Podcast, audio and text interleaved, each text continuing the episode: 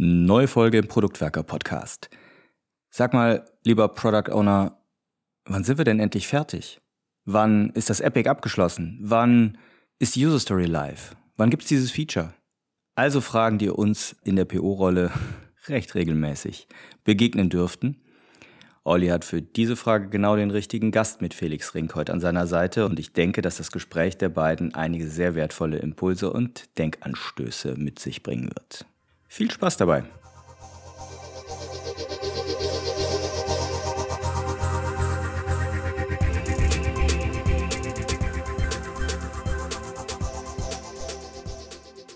Als Product Ownerin werden wir immer wieder danach gefragt, wann denn ein Feature fertig entwickelt ist oder welche Funktionen wir zu einem bestimmten Datum liefern.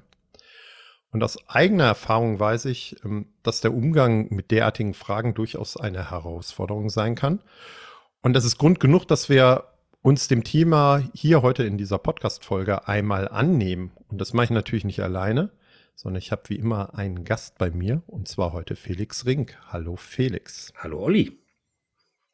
Felix, magst du dich unseren Hörern einmal ganz kurz selber vorstellen, bitte? Äh, mag ich. Äh, ja, zwei, drei Sätze. Ich habe in meinem ersten Leben mal Software entwickelt und habe sogar mal in einem Scrum-Team gearbeitet als Softwareentwickler. Von da bin ich dann, glaube ich, abgerutscht in die Agilität, sag ich immer. und äh, war sogar mal Scrum Master in meiner eigenen Softwarebude.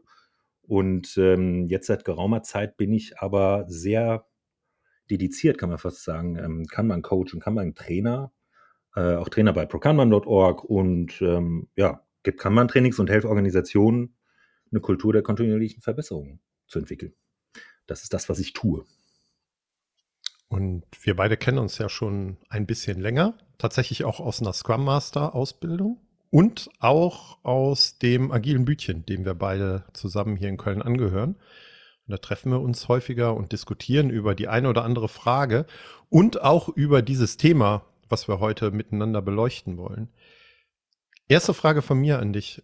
Kennst du aus deiner Berater, Trainer, Unterstützer von Teamtätigkeit die Frage nach Fertigstellungstermin? Ja, ich glaube schon. Also ich würde sagen, die ist sogar omnipräsent. ähm, zumindest, ähm, ja, jetzt bei Scrum-Teams Scrum im Speziellen wird man das ja öfters mal gefragt, entweder von Kunden oder vom Product Owner oder der Product Ownerin. Ich glaube, die, die Frage taucht doch re relativ häufig aus, ja. Mhm. Und wenn wir so ganz allgemein starten, was bekommst du mit, was so diese ganze agile Bewegung, Community zu diesem Thema sagt oder welche Meinung sie hat? ja, ähm, ich lache schon, weil äh, ist ein bisschen überspitzt ausgedrückt, aber ich habe das mal summiert, diesen Unterton, ich nenne es mal Unterton, äh, auf die Frage, wann ist es denn fertig, was es auch immer ist, ja, ein Teil vom Backlog oder eine einzelne Story. Häufig habe ich das Gefühl, die Antwort darauf ist, keine Ahnung, wir sind jetzt agil. Äh, woher sollen wir wissen, dass es fertig, wann es fertig ist? Es ist halt fertig, wenn es fertig ist. Und das, ähm, das höre ich tatsächlich häufiger. Was jetzt natürlich nicht immer äh, stimmungshebend ist, äh, je nachdem, wer da fragt. Ja, ist spannend. Also es geht mir genauso, ne? Also wenn ich so meine Perspektiven oder Erfahrungen mit reinwerfen darf. Hm, und die Begründung finde ich dann auch häufig spannend, nämlich, ähm, dass wir ja in einem Kontext unterwegs sind, ähm, wo wir ganz viele Dinge gar nicht wissen und die vielleicht auch gar nicht so wirklich prognostizierbar ist. Und weil wir ja in so einer unsicheren, komplexen, sagen manche, Umgebung unterwegs sind, kann man keine Aussagen treffen. Ähm, trifft's das so in der Zusammenfassung? Ja, ja, ich glaube, ähm, so nach dem Motto, wir sind komplex unterwegs, deswegen machen wir ja agil, Ursache, Wirkung im Vorhinein sowieso nicht feststellbar. Dann können wir auch nicht vorher wissen, wann wir fertig sind, genau. Ähm, und dann ist die das ist, eine, ist eigentlich da eine perfekte Ausrede dafür, äh, um sich irgendwie um die Antwort zu mogeln. Verrückterweise sieht man aber ja dann trotzdem meistens Teams, die dann irgendwie Schätzrunden machen oder trotzdem irgendwie versuchen rauszufinden, wann, wie, was, wo fertig wird oder wie viel in Sprint passt, etc. Und äh, spannend, du sagtest gerade schon, ähm, versuchen sich äh, drumherum zu mogeln, weil die nächste Frage von mir wäre gewesen, was denn so deine persönliche Sichtweise dazu ist. Das klang schon ähm, sehr eindeutig in eine bestimmte Richtung. ja, ist auch überspitzt ausgedrückt. Ich will gar nicht drum herum mogeln sagen, weil das ist ja tatsächlich eine super schwierige Frage, beziehungsweise die Antwort dazu.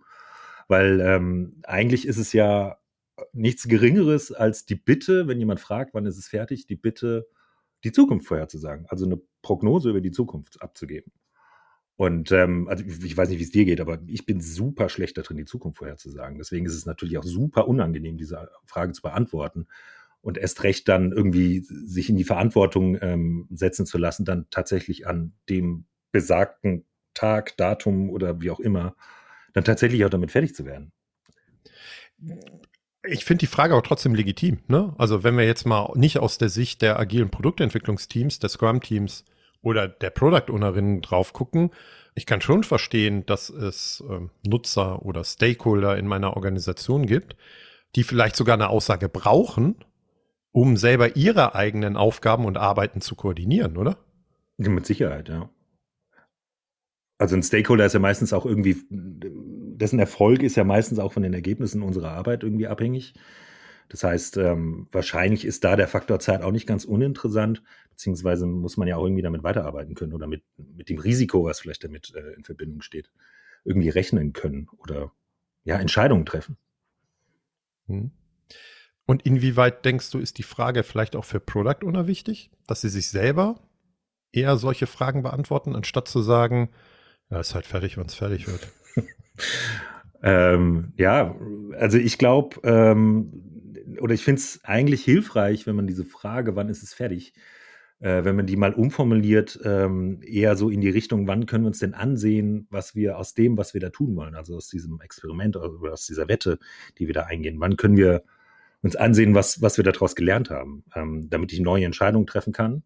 Das ist, glaube ich, wichtig als PO, auch selbst wenn da kein Termin unbedingt dranhängen mag, ist es vielleicht trotzdem interessant zu wissen, wann wir das erste Mal lernen, wie falsch wir mit dem liegen, was wir gerade tun um auch mein Risiko einzuschätzen oder halt, ja, Folgeentscheidungen zu treffen. Je nachdem, was ich da lernen werde, ähm, werde ich ja wahrscheinlich neue Entscheidungen treffen.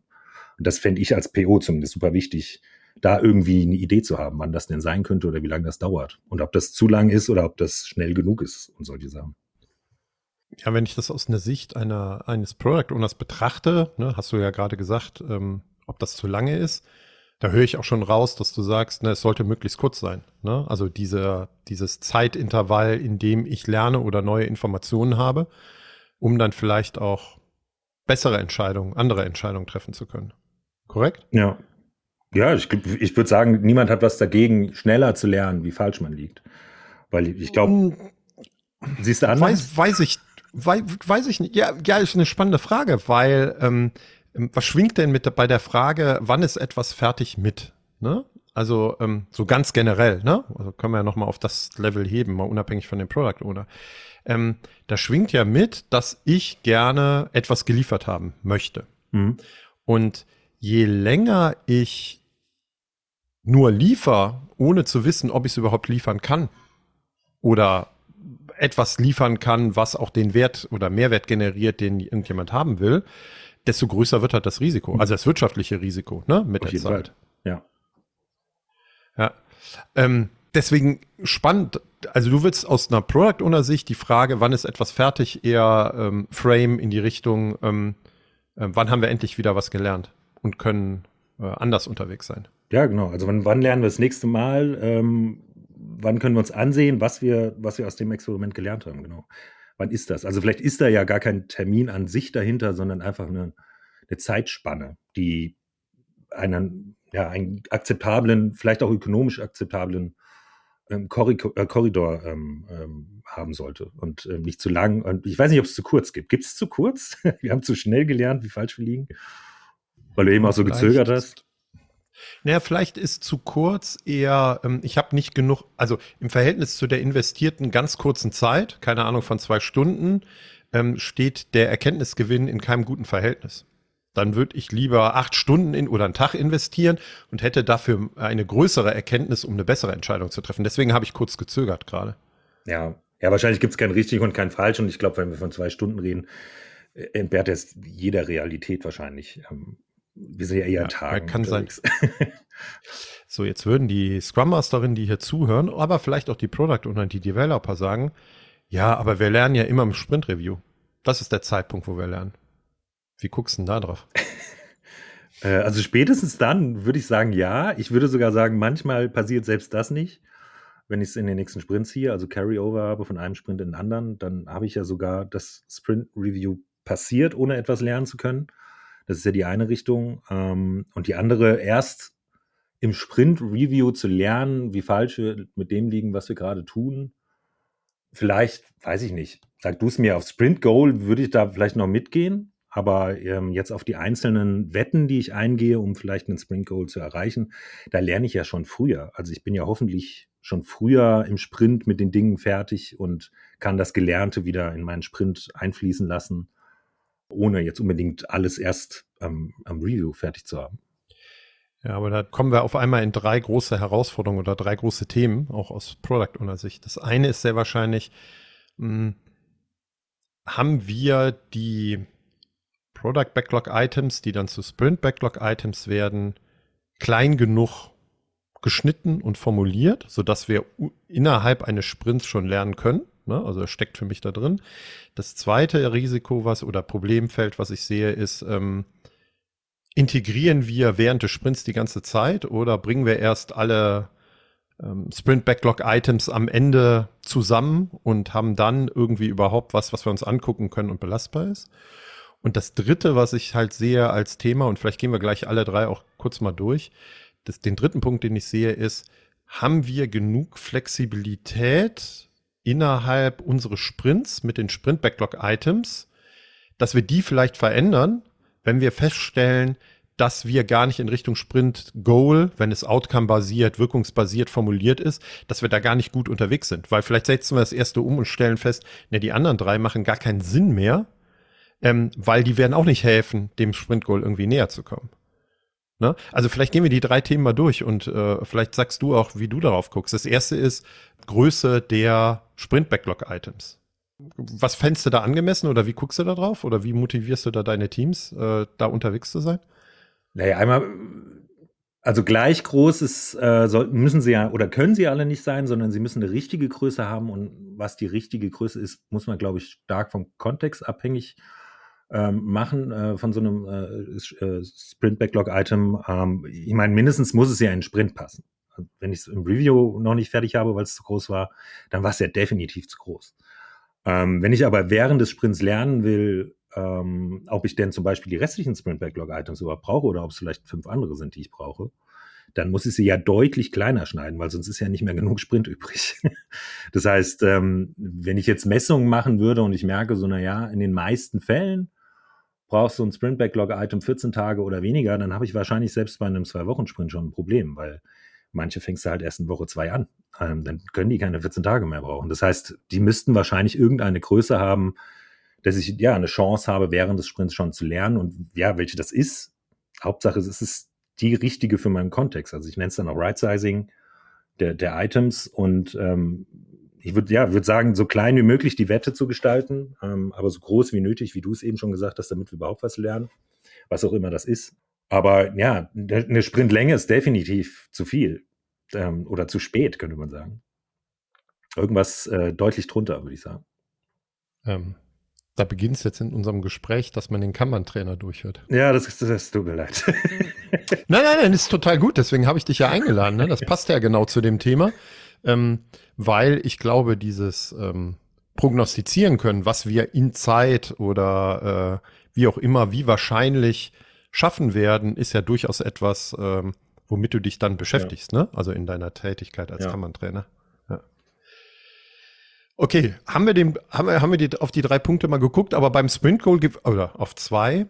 Beim Sprint Goal würdest du aber mitgehen, ne? Also, dass es sinnvoll ist, wenn man ähm, das Sprint Goal ähm, überprüfen möchte, dass das Sprint Goal A outcome-basiert formuliert sein sollte. Ne? Also nicht, ich habe diese sieben Features umgesetzt. Und dass wir dann vielleicht in der Diskussion auch sind über, ähm, wir müssen auch einzelne Sprint-Backlog-Items in Frage stellen können, wenn wir auf dem Weg neue Erkenntnisse haben und gegebenenfalls passen wir den Inhalt des Sprints an. Ähm, was ja durchaus sehr ähm, ähm, kontrovers, sehr wahrscheinlich, zumindest in der Scrum Szene, Community gesehen wird, oder? Ist das so? Ähm, also bestimmt. Äh, was ich zumindest sehe häufig ist, äh, wir machen einen Sprint Backlog, frieren das ein, isolieren unseren Sprint in Anführungsstrichen, äh, lassen auch nichts weiteres mehr dazu und also jetzt extrem ausgedrückt äh, und wirtschaften das erstmal, äh, gucken erstmal, dass wir das innerhalb des Sprints runtergewirtschaftet bekommen ähm, oder beziehungsweise fertiggestellt bekommen. Äh, das würde aber bedeuten, dass ich mir unterstelle, in diesen, in der, in der Sprintzeit, bleiben wir mal bei den 14 Tagen, nichts Neues gelernt zu haben. Das heißt, ähm, was ich häufig sehe, ist das Sprint Backlog, ist das Sprint Backlog. Und was das nächste Sprint Backlog ist, das unterhalten wir uns im nächsten Sprint. Und ich bin eigentlich der Meinung, dass man, dass man das Sprint Backlog während, während des Sprints ständig anpassen sollte. Vielleicht habe ich nach der ersten Story das Sprint Goal erreicht oder gelernt, ich kann es nicht erreichen, ich will was anderes erreichen oder die anderen neuen Backlog-Items sind halt, wie wir es eben schon gesagt haben, brauche ich gar nicht, ich brauche drei andere. Und das würde ich meinen, sollte man tun, dies dann auch tun und das nicht durchziehen bis zum Ende. Ja, ich habe noch eine andere Perspektive, die ich reinwerfen würde. Wenn wir das Sprint-Backlog einfrieren, so wie du, oder fixen, ne? also wenn da keine Veränderung stattfindet während des Sprints, ähm, dann kann das funktionieren, aber nur, wenn wir zu Beginn des Sprints bezogen auf diese Sprint-Backlog-Items alles wissen und eine hundertprozentige Sicherheit hätten. Also dann kann das Konzept, glaube ich, funktionieren. Aber da sind wir wieder bei so einer komischen Diskussion, die es ja durchaus auch so in meiner Bubble oder eher in der Produktbubble gibt. Ähm, ist so etwas wie Scrum eher ein Delivery Framework? Also es geht eigentlich nur noch darum, irgendeine Art von äh, Rahmen zu haben, wie ich dann irgendetwas liefere und wie viel Discovery, also rauszufinden, was das Richtige ist, was ich mache, mache ich während des Sprints mit diesen Backlog-Items oder muss halt vorher stattfinden. Und ich persönlich bin ja durchaus ein Freund, ähm, Discovery und Delivery, ähnlich wie du es gerade beschrieben hast, wenn auch nicht mit diesen Begriffen, möglichst eng zu verzahnen und nicht irgendwie so einen, äh, ähm, wie heißt es, nachgelagerten Prozess draus zu machen. Ne? Erst lernen wir ganz viel und dann setzen wir es um, weil ich glaube, in der Umsetzung selber, und sei es auch nur technisch, du bist Softwareentwickler gewesen, lerne ich halt auch ganz viel. Das erste Mal, wenn ich irgendwie den Quellcode aufmache und reingucke, stelle ich fest, dass doch alles anders ist, als wir vorher besprochen haben. Ja. Oder noch mal mehr an manchen Stellen irgendwie ansetzen muss, oder? Auf jeden Fall. Ich bin auch eigentlich immer davon ausgegangen, dass man ja das eigentlich mit, mit einem Scrum-Framework erreichen möchte. Ähm, so schnell wie möglich herauszufinden, wie falsch mit dem liege, was ich gerade tue. Und wenn ich das rausgefunden habe, es zu ändern und das nicht so getrennt zu sehen. Aber die einen sehen so, die anderen sehen so. Ja. Ja, ich bin da völlig bei dir. Ich sehe nur in der Realität, wie äh, Scrum-Produktentwicklungsteams unterwegs sind, genau das Gegenteil, was wir ja teilweise schon entschieden, äh, äh, diskutiert haben.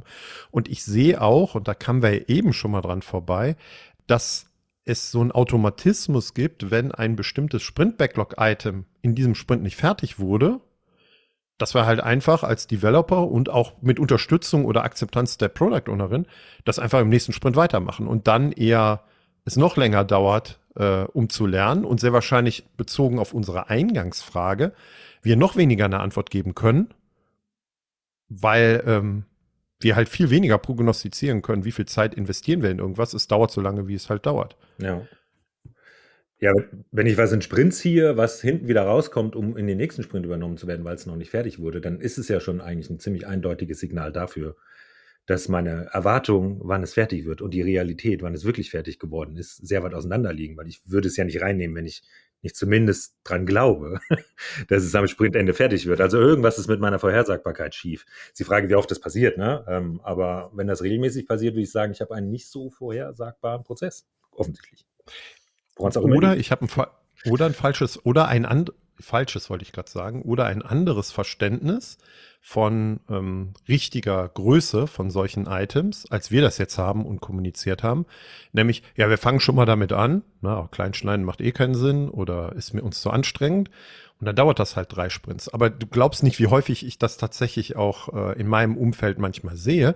Ja, lass uns ja anfangen. Ja, wird die nächsten vier Sprints dauern. Und da ähm, kriege ich dann immer Schnappatmung oder Irgendwas anderes. Ja, die Feedback Loop ist dann ein Monat für ein Backlog-Item. Das, ähm, ich weiß nicht, vor 20 Jahren hätte man vielleicht noch in die Hände geklatscht bei so Zeiten, aber 2023 finde ich es schon sportlich, zumindest äh, im Scrum-Kontext, würde ich sagen.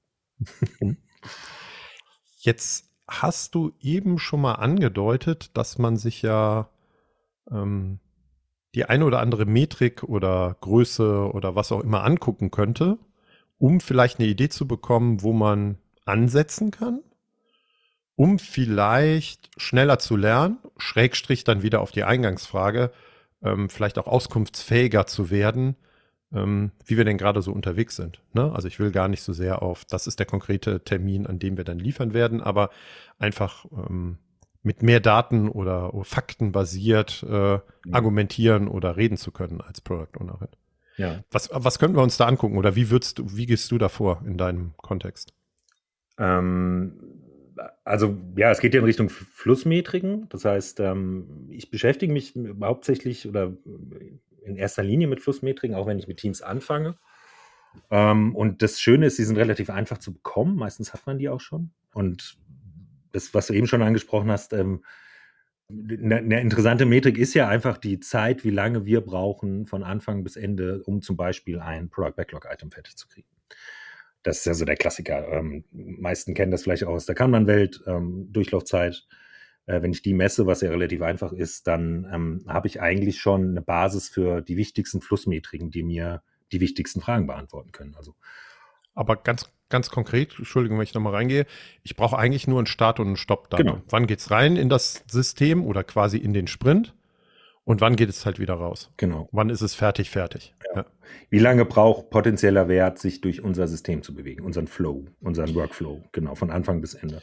Ich brauche eine Stoppuhr. Wo, wobei man, ja. ja. wobei man da ja auch spannenderweise sagen könnte, ähm, vielleicht ist es nicht nur die Umsetzungszeit im Development-Team, sondern ähm, man könnte ja genauso spannend auch drauf gucken, ähm, von wann ist die Idee das erstmal ins Product Backlog gepackt worden und damit ein Versprechen für, wir werden daran arbeiten, bis hin zu, wir haben Wert für den Nutzer oder die Organisation geschaffen. Ja, ja, genau. Also was da Start und was Stopp bedeutet, das sollte man unbedingt ähm, diskutieren, ja. Es gibt ja auch mehrere Möglichkeiten, also mehrere Start-Stopp-Punkte vielleicht. Ähm, ich kann ja sagen, von äh, from Idea to Impact, wie man immer schön sagt, das ist ja vielleicht was anderes als von Beginn der Arbeit bis, weiß ich nicht, Delivery oder erste Mal Feedback oder was auch immer unsere, unsere Stopppunkte sein könnten.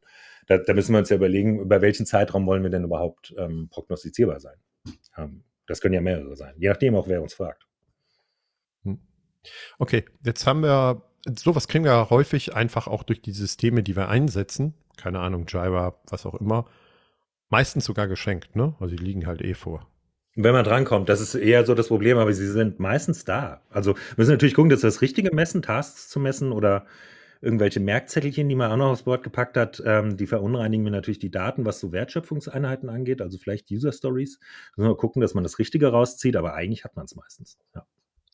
Ja, aber egal, was man wählt, ist immer noch ähm, eine bessere Information, als keine Information zu haben. Ne? Also ich weiß, was du meinst. Ne? Es ist äh, ähm, eher sauber zu bekommen, aber ähm, vielleicht kann man mit User Stories anfangen. Ja, ja definitiv. Ähm, und was mache ich dann damit? Äh, bewundern.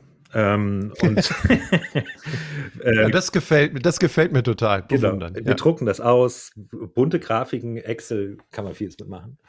Ähm, genau. Äh, ja, bewundern hilft vielleicht auch. Meistens nicht. Aber wir können jetzt mit den beiden Daten können wir tatsächlich die Flussmetriken ablesen. Ähm, die wichtigsten zumindest meiner Meinung nach.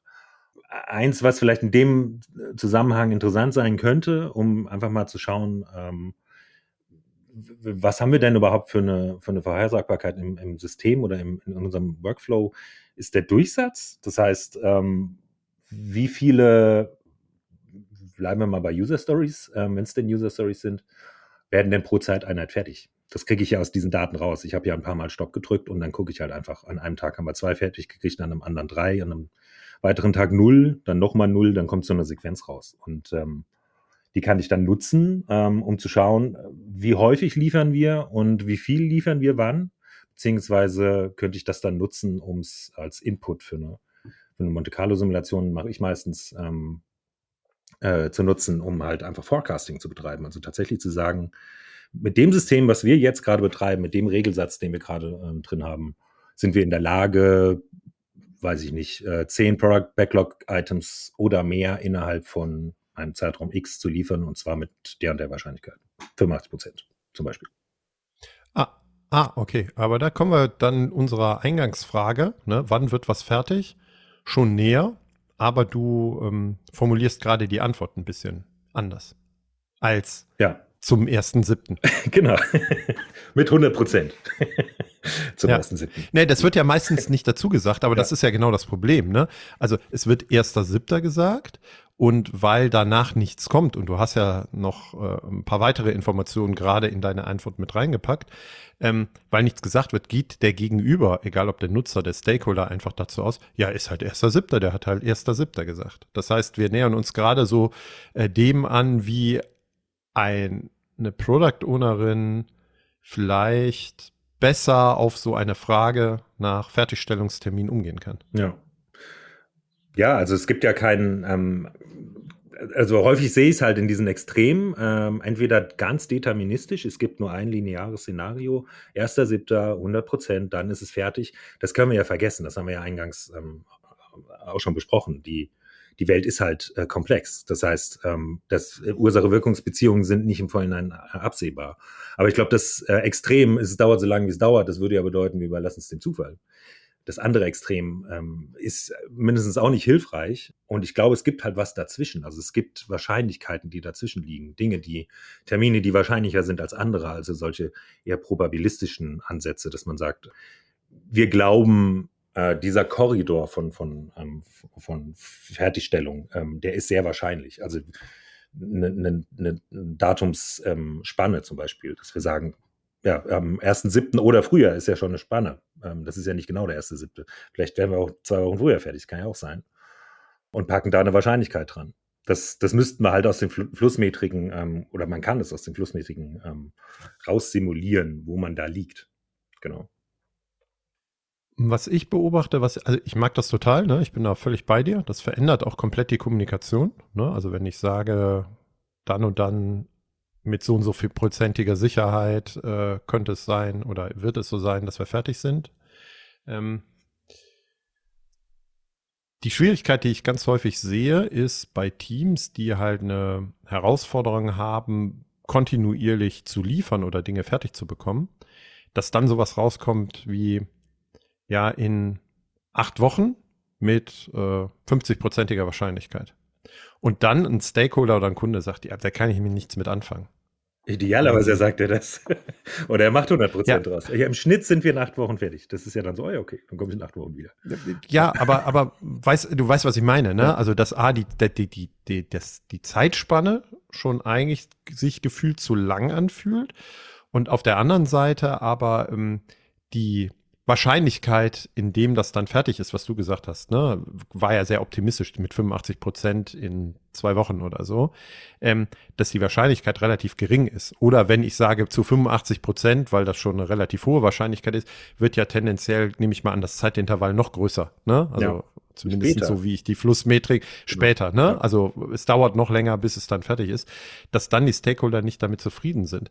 Ähm, gibt es denn da ich will gar nicht in, in die detaillierte Diskussion über Flussmetriken, was man alles machen kann, was man alles messen kann, einsteigen, weil ähm, ich glaube, da machen wir noch mal eine extra Podcast-Folge zu.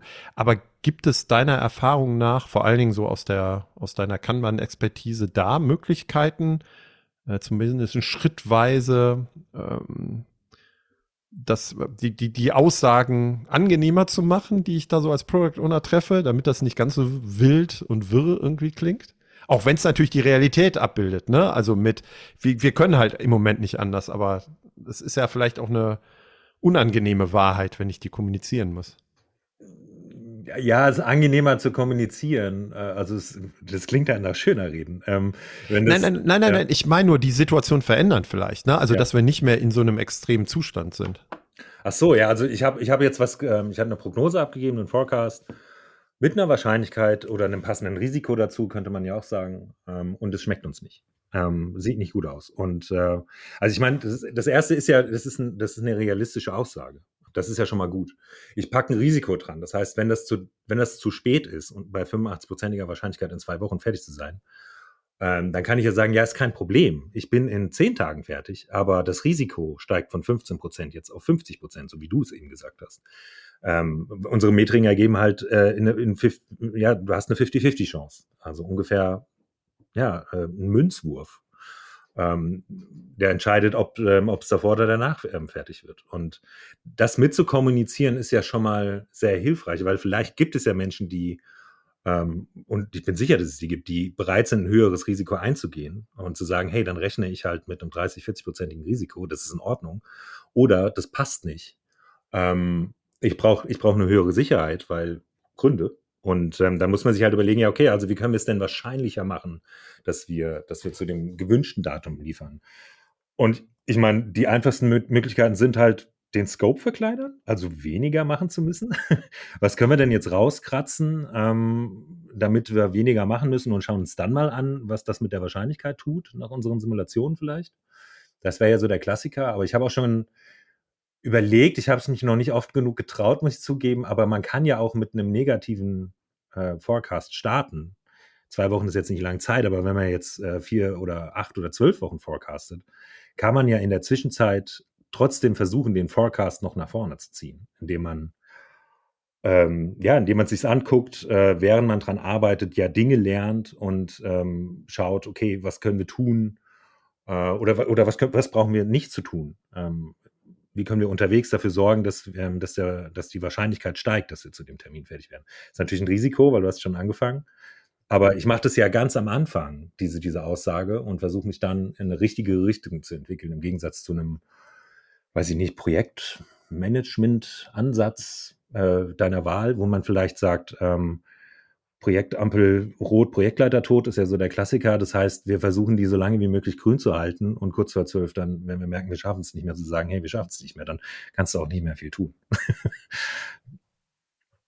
ja, also finde ich, finde ich auch spannend nochmal als, als Idee, weil äh, die Hoffnung ist ja schon, dass wir im Laufe der Zeit, wenn wir dran arbeiten, auch mehr Erkenntnisse und mehr Informationen haben und dann diese ähm, Aussage besser wird, ne? Oder unsere Sicherheit besser wird, wann wir vielleicht fertig sein könnten oder was für Probleme ähm, und Herausforderungen bei dieser Aufgabe existieren. Weil ich würde natürlich auch immer mit dem risikoreichsten anfangen. Ne? Also egal, wie groß jetzt diese Aufgabe ist, ne? das mhm. ist ja auch so ein Punkt. Ne? Wir haben, glaube ich, neulich in der Folge auch über, über Assumption Mapping oder so geredet. Dazu sagen, ne, das, was am kritischsten ist und wo wir am wenigsten drüber wissen, da sollten wir uns zuerst drum kümmern. Das senkt dann im Laufe der Zeit sehr wahrscheinlich auch das Risiko und wird auch eher zu verlässlicheren Aussagen später irgendwie führen.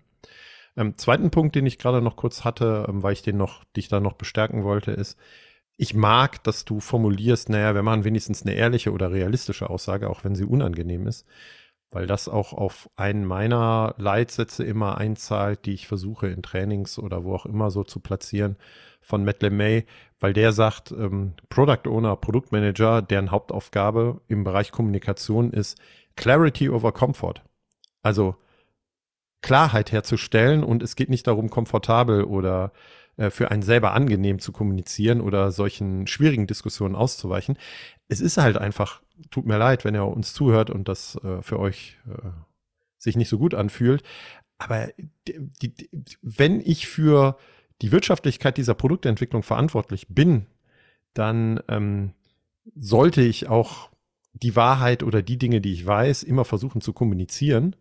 Was dann für Entscheidungen daraus resultieren oder wie man damit umgeht, ist ja eine ganz andere Frage. Aber Unternehmen, die diese Wahrheit nicht hören wollen, vor allen Dingen aus der Produktentwicklungs- und aus der Wirtschaftlichkeitssicht, das ist eh schwierig, schwierig meiner Erfahrung nach, ähm, wirklich gut, iterativ, lernend, experimentierend ein Produkt zu entwickeln. Auf jeden Fall. Äh, das Verrückte ist ja, wenn ich am Anfang mir es schön rede, dann wird es dadurch ja nicht schöner. Das heißt, ich verschiebe ja diese anstrengende Diskussion, ähm, verschiebe ich ja nur nach hinten. Sie ist ja trotzdem da. Nur mit dem Unterschied, dass sie gegen Ende noch schwieriger wird. Also gegen Ende, gegen, äh, wenn das Risiko so unerträglich hoch ist, dass wir wirklich sagen müssen, ich glaube, wir schaffen es nicht mehr. Dann die Diskussion zu führen, ähm, dann kann man erstens nichts mehr machen und zweitens ist sie halt dann deutlich anstrengender. Ich habe weniger Einfluss und es ist eine anstrengendere Diskussion als noch zu Beginn, wo ich noch vielleicht Einfluss hatte, ähm, um die Zukunft zu gestalten, die ich da versuche zu erreichen. Ja, und das Spannende ist, dann bin ich eigentlich wieder Projektmanager und nicht mehr Product Owner. Ist das so? Weil ich als, ja, ist meine Erfahrung, ich war ja auch lang genug Projektmanager. Du hast gerade eben diese, dieses Wassermelonen-Reporting, ne, ist halt alles schon knallerot innen drin, aber wir reporten immer noch grün. Hast du ja beschrieben, ne? Also wenn ich das erste Rot sehe, als es wäre so meine Erwartungshaltung an Product Owner, dann sollte ich das Rot auch signalisieren, damit wir uns entscheiden können, wie wir mit dieser Information umgehen. Und deswegen machen wir kleine Schritte, ja. egal ob Sprints oder innerhalb von Sprints. Ähm, und wenn wir das konsequent tun, würde ich auch vermuten, dass unsere ähm, Vorhersagbarkeit egal welcher Art, vielleicht von Terminen oder wie viel Funktionen wir an einem bestimmten Datum liefern, auch Schritt für Schritt besser wird, weil ja. wir werden nämlich unsere Problemfelder äh, identifizieren und können daran arbeiten. Ja bindet die Folge vielleicht ganz gut ab, aber du kennst das, wenn du schon mal in unserem Podcast reingehört hast. Und so wie ich dich gerade ansehe, hast du das sogar schon. Ähm, das ein oder andere Mal, mit, ja. ja, mit, mit äh, tatsächlich dem ein oder anderen, vielleicht es braucht auch nur einer sein, konkreten Tipp, ähm, den wir unseren Hörern, Hörerinnen noch mitgeben wollen, ähm, wenn sie tatsächlich in so einer Situation sind, ne? Also dass eine gewisse Aussage von ihnen erwartet wird. Was, was würdest du sagen? Was ist so der eine Tipp, äh, den du mitgeben wollen würdest? Also ich finde es eigentlich ganz hilfreich, wenn man diese Frage, wann ist es fertig, ähm, wenn man sie stellt, man kann ja selber auch in der, in der Position sein, dass man die Frage stellt. Meinem, meinem Scrum-Team zum Beispiel. Ich habe jetzt hier acht Sachen. Wann wär's denn dann fertig? Ähm, wenn man die umformuliert, eher in die Richtung, äh, was ich vorhin schon mal angedeutet habe, wann können wir uns ansehen, was wir aus dieser Wette oder diesem Experiment, was wir da unternehmen, ähm, was wir daraus gelernt haben. Also ja, wann können wir gehen und uns anschauen, was wir aus dem Experiment gelernt haben. Das ist eigentlich auch die Frage, wann ist es fertig. äh, ich finde aber, sie hat einen ganz anderen Drive, weil ähm, da das, das Wörtchen Experiment drin, ähm, drin mitschwingt. Und dann versucht man vielleicht auch äh, so schnell wie möglich zu lernen und nicht einfach nur versuchen, einen Termin zu erfüllen ähm, und sich auch unter Druck gesetzt äh, zu fühlen, äh, diesen Termin zu erfüllen, ungleich der Dinge, die mir bis dahin passieren, die vielleicht auch Einfluss auf diesen Termin haben. Also diese Umformulierung finde ich schon sehr hilfreich und vielleicht da auch kein subjektives Spiel draus zu machen äh, mit Schätzungen, äh, um irgendwie eine Antwort zu finden. Oder ich bin auch kein Freund von Storypoints, die helfen meiner Erfahrung nach da nicht so richtig zu, sondern ja, Flussmetriken aussetzen. Und ich glaube, ein, ein, Scrum Master oder eine Scrum Masterin kann einem dabei ganz hervorragend helfen, äh, Flussmetriken aufzusetzen. Ähm, und äh, eventuell tatsächlich ein, ein faktenbasiertes, kontinuierliches Forecasting aufzusetzen, an dem ich meine Entscheidung ausrichten kann. Das wären so die beiden Dinge. Die Frage umformulieren und mit meiner Scrum Masterin oder meinem Scrum Master Flussmetriken aussetzen, obwohl ich Scrum mache, weil das ist in der Regel, kann man sagen, nicht von Kanban gepachtet. Das ist ja trotzdem erlaubt. Ich freue mich, ich mich schon drauf, dass wir dann über die Flussmetriken diskutieren und ähm, wünsche dir weiterhin viel Erfolg. Und ich weiß, dass du, glaube ich, auch ein Training demnächst dazu anbieten wirst, oder? Zu Flussmetriken. Genau. Ich habe, ähm, es gibt von prokanban.org ein Training, was ich gebe. Das nennt sich dann auch Flussmetriken für Scrum-Teams ähm, oder Applying Flow Metrics for Scrum, äh, was sich genau mit dem Thema auseinandersetzt äh, und mal die Flussmetriken aus der Kanban-Ecke rausholt ähm, und äh, ja, auf Scrum-Systeme anwendet, weil das kann sehr hilfreich sein, insbesondere wenn es um die Frage geht, wann ist es fertig? Und wir werden dann noch mal mehr aus der Sicht des Product Owners, der Product Ownerin auf diese Dinge gucken in der zweiten Folge. Ich danke dir, dass du da warst, Felix. Ich danke dir, dass ich hier sein durfte. Vielen Dank.